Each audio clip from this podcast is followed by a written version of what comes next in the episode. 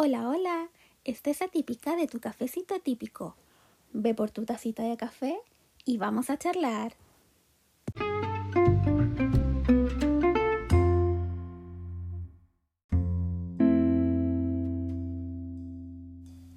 Hola, hola, ¿cómo están queridas, queridos, querides, atípicas, atípicos y atípiques? Espero que estén muy bien, con muchas ganas de ya empezar esta semana. Hoy, último día de febrero, ya se viene con todo marzo, así que que la taza de café que tengan a mano los llene de energía para comenzar este nuevo mes. Yo ya tengo a mano mi tacita de café para que comencemos a charlar con este nuevo capítulo.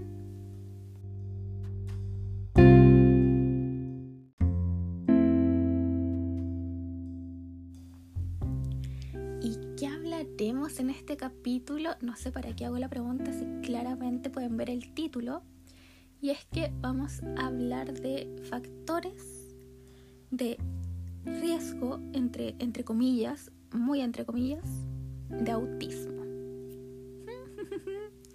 y vamos también a tocar algunos factores que pueden ser protectores, pero no, la verdad no me gusta mucho esta terminología, pero bueno es la que se usa y por ahora no analicé algo mejor. Así que nos vamos a quedar con esa para temas informativos. Y después veremos cómo le ponemos.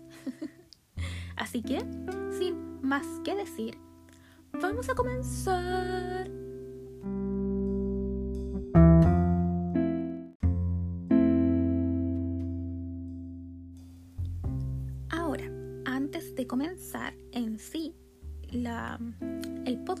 de hoy, me gustaría decir el por qué lo estoy haciendo y quizás esto pueda servir también para ambas partes.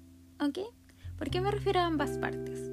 Porque la necesidad de hacer el capítulo de hoy fue justamente porque me encontré en una página de Instagram que se habló sobre factores de riesgo y factores protectores.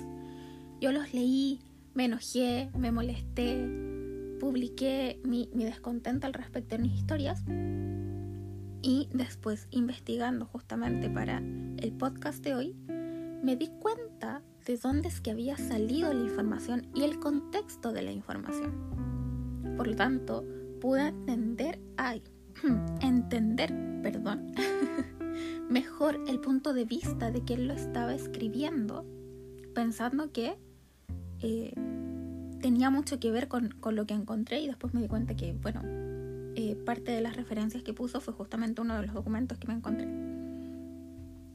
Por lo tanto, creo que para ambas partes, para quien hace informativos y para quienes leen esos informativos, tener en cuenta, y como le escribí también en, el, en un post respuesta, eh, déjenme encontrar lo que le escribí, que hace falta más contexto a la información que se, que se entregue. Recordar que muchos de los autistas se quedan con la información que encontraron, que le dieron, que leyeron. Por lo tanto, vamos a quedar con esa sensación de, oh, no lo sé, Rick, parece falso, por más que haya dejado las referencias, porque muy personalmente, por lo general, no leo el, la bajada, digamos, lo que escribe uno abajito de sus posts en Instagram. Entonces, justamente me quedé con solamente lo que salía en la imagen y faltó más información, faltó más contextualización y eso.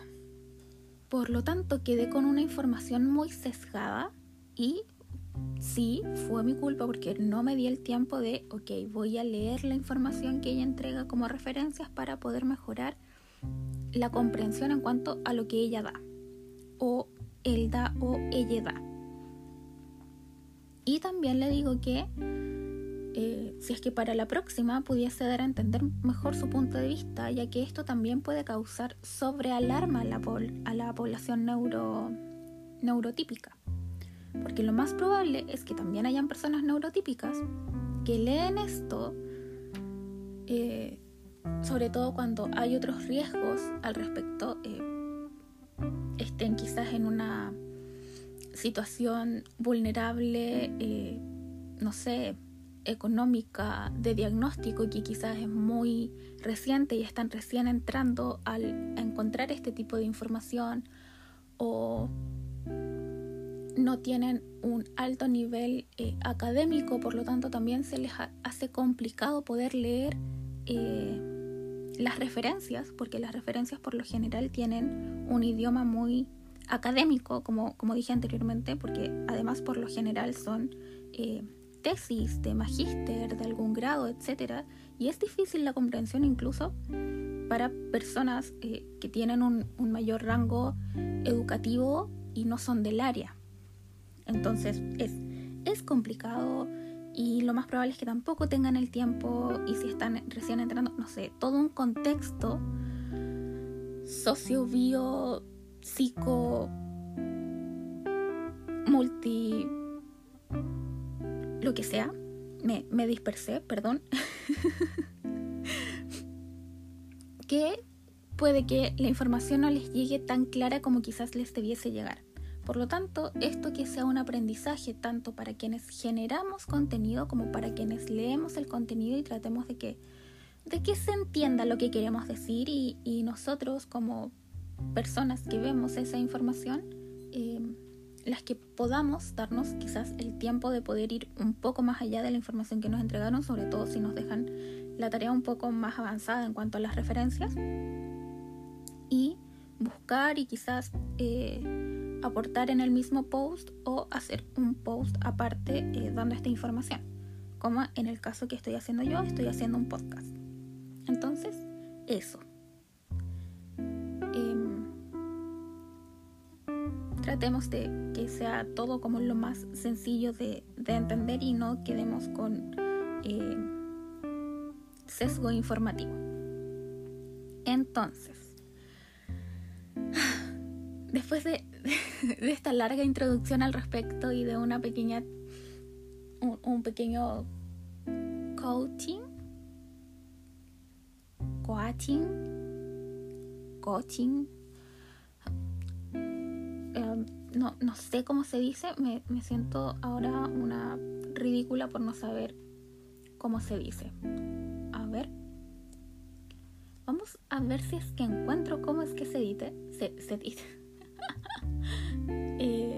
Eh, ¿Cómo es que se dice? Coaching. Coaching. Coaching, ok. Este pequeño coaching al, respecto. Eh, entonces, factores ambientales y prenatales. Em, tenemos varios factores. En este estudio, además, se abarcan muchas cosas y no todo lo que dice eh, lo menciona como un factor de riesgo, así como, sí, esto está em, ya validado como un factor de riesgo.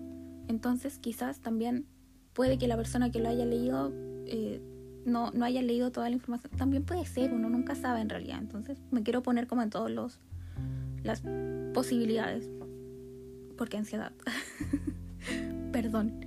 Em, y bueno, ambos aquí aceptan la em, infección viral, que es una, una posibilidad. Aquí también se me hace importante destacar, y que quizás también le falta a la persona, hablar de posibilidades, ya em, porcentajes,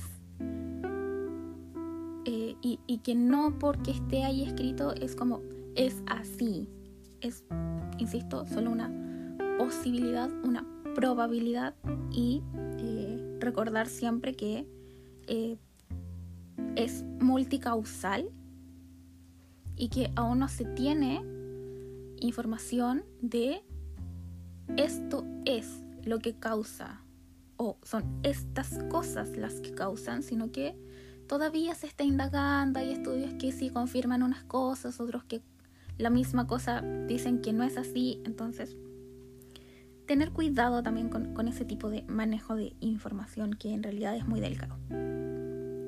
Entonces, continúo. Ok, ambas aquí, ambas personas hablan de infección viral. Ahora, el documento habla de que eh, son infecciones virales que se pueden contraer en el primer trimestre de embarazo, eh, o sea que se pueden como causales, posibles causales. Rubiola, paperas, neumonía, sarampión, varicela, varicela zoster, influenza, sífilis y el virus del herpes simple. Además, el citomegalovirus, ven que es difícil también entender este tipo de documentos, es otra enfermedad infecciosa que padecida por la madre puede producir, estoy leyendo, no tengo que estar al 100% de acuerdo con todo lo que estoy leyendo, en el descendiente ya que causa un daño neurológico permanente en aproximadamente el 10 al 20%. ¿Ok? Entonces, sí, es probable que una de estas infecciones virales aumente la posibilidad de que la persona, de que el feto eh, sea autista. Em, ¿qué, ¿Qué otra cosa más? También se habla la edad de los progenitores, que también lo mencionó la persona en el post, que habla de edades avanzadas. Todos sabemos que a partir de los 30 años, un embarazo de por sí ya es complicado, no es que por ser mayor de 30 años el eh, bebé, eh, el menor, como le quieran mencionar, va a ser autista, sino que pueden generarse muchas cosas por eh, quedar embarazada después de los 30 y que ya a partir de los 55 años eh, el riesgo es el doble. Eh, y menciona algo que, me causó curiosidad de que em, hay menos riesgo cuando la madre es menor de 20 años.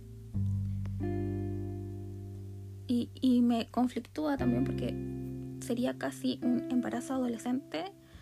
Yo tuve un embarazo adolescente y autismo. Pero bueno, ok, lo, vamos a dejar pasar. También la persona acá habla del consumo de sustancias psicoactivas por la madre, que sabemos de por sí que el consumo de sustancias puede generar un montón de cosas. Eh, y entre ellas, por ejemplo, que el, el bebé nazca con eh, síntomas, ¿cómo es que se llaman estos? cuando uno consume demasiado y después deja de consumir, como de una, ok, eso. se me fueron las palabras en estos momentos. Por otra parte, la persona en el post habla de em, exposición a agentes químicos. Y aquí yo tengo ya una diferencia en cuanto a la información que muestra, porque en el mismo documento que pone como referencia eh, se mencionan varios estudios sobre em, agentes químicos y todos ellos con un no es probable o con la información se descarta. Por lo tanto, ahí estamos un poco en, desacuerdo en cuanto a, la información, como la, podemos leer. Estoy tratando de encontrar la información. Em, ya llegué a ella. Y está como... Sé que llegué a ella, pero no encuentro la palabra clave como la menciona acá. Em,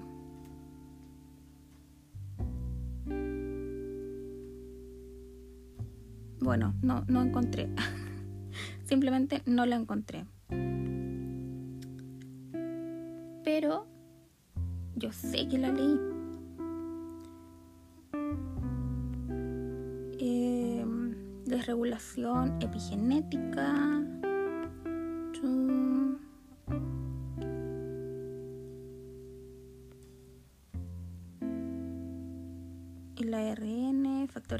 Y prenatales. aquí también hablan sobre la influencia del sexo em, y ya sabemos también que eh, el ratio ha estado disminuyendo, aquí todavía hablan de un 4 a 1, eh, ese ratio ya es menor.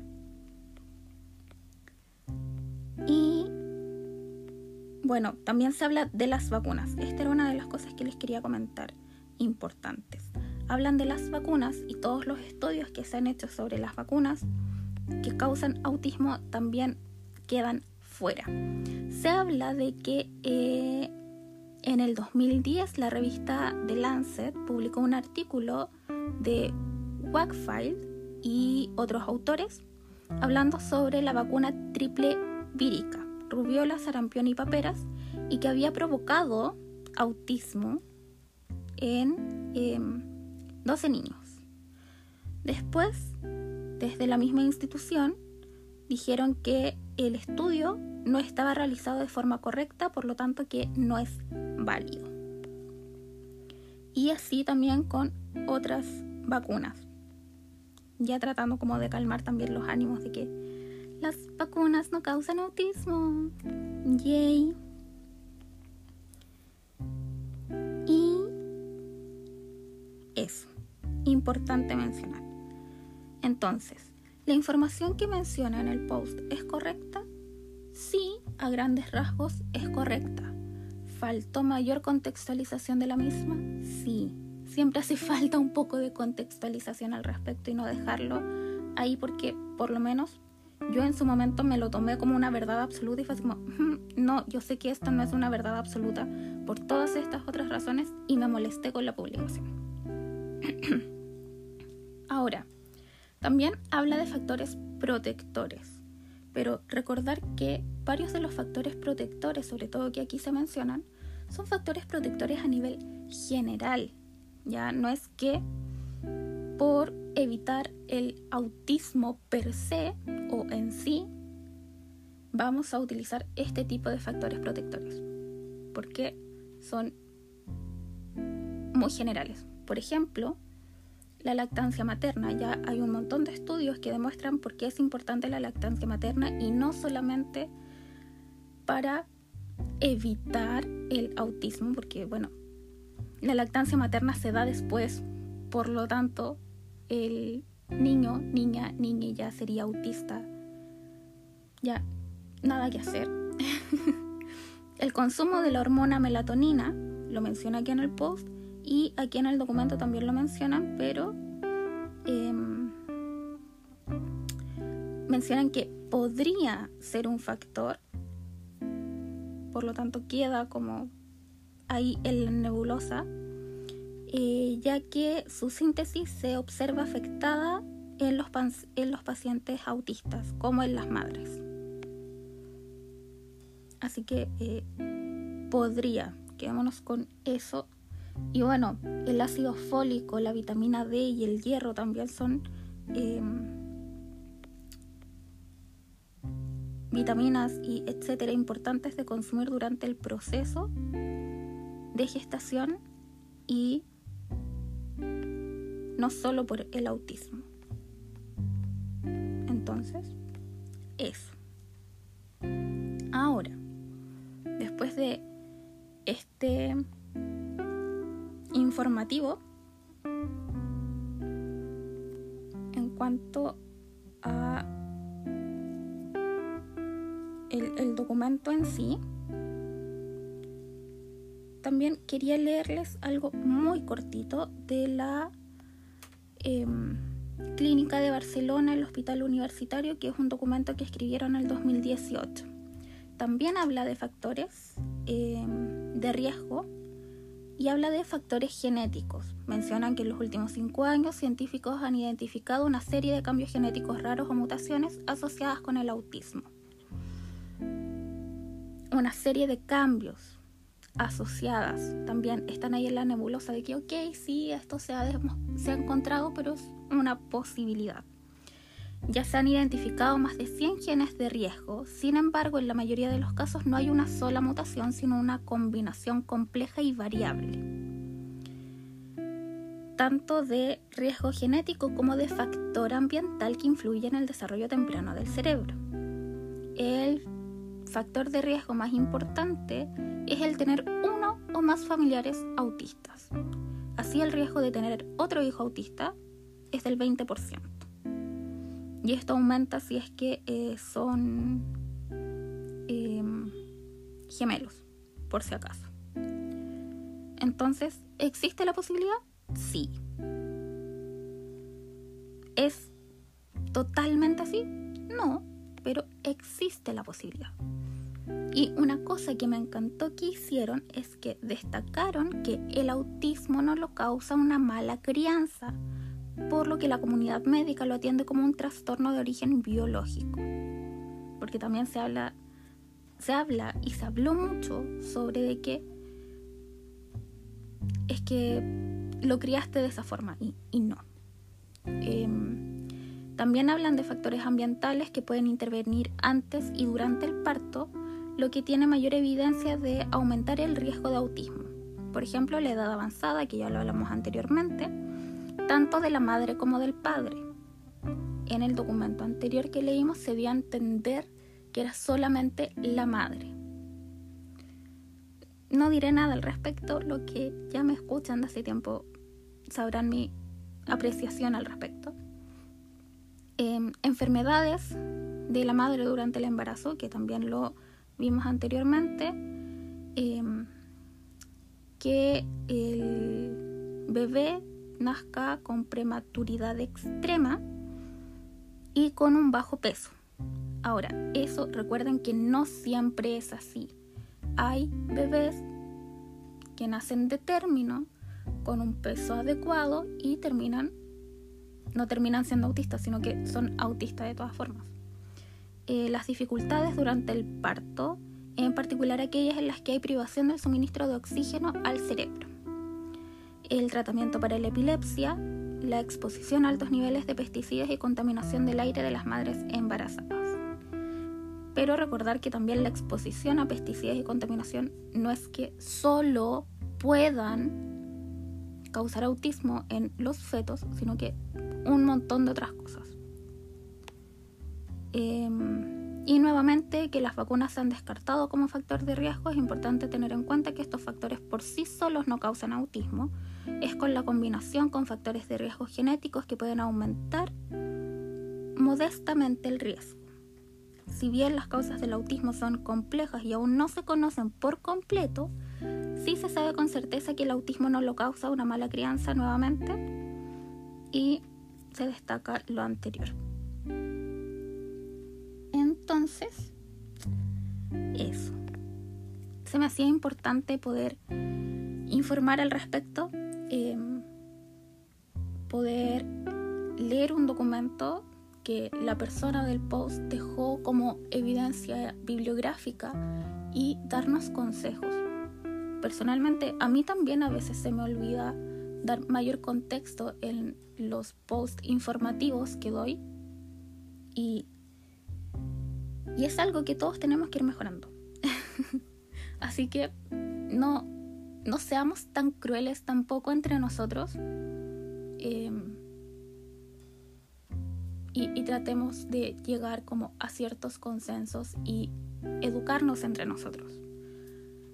Ahora, si la persona ya está como muy cerrada en su idea y no toma las experiencias de eh, los autistas, ya estamos en problemas. ahí es momento de pelear, no mentira, pero ya, ya es un poco más complicado, ya la situación es un poco más compleja.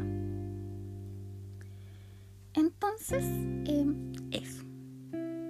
Espero que el podcast de hoy les haya servido, em, haya sido informativo, que les haya gustado y bueno, como siempre, me pueden seguir en mi Instagram que siempre queda escrito. Me pueden comentar algo, me pueden decir si es que les gustó, si no les gustó, si es que en realidad no les viene al caso. Me pueden mencionar también si es que hay algún tema en particular que quieran que se hable en algún podcast, eh, etc. Así que, eso. que estén muy bien, disfruten su semana, recárguense de cucharas para comenzar marzo y nos vemos el próximo lunes. Besitas, besitas.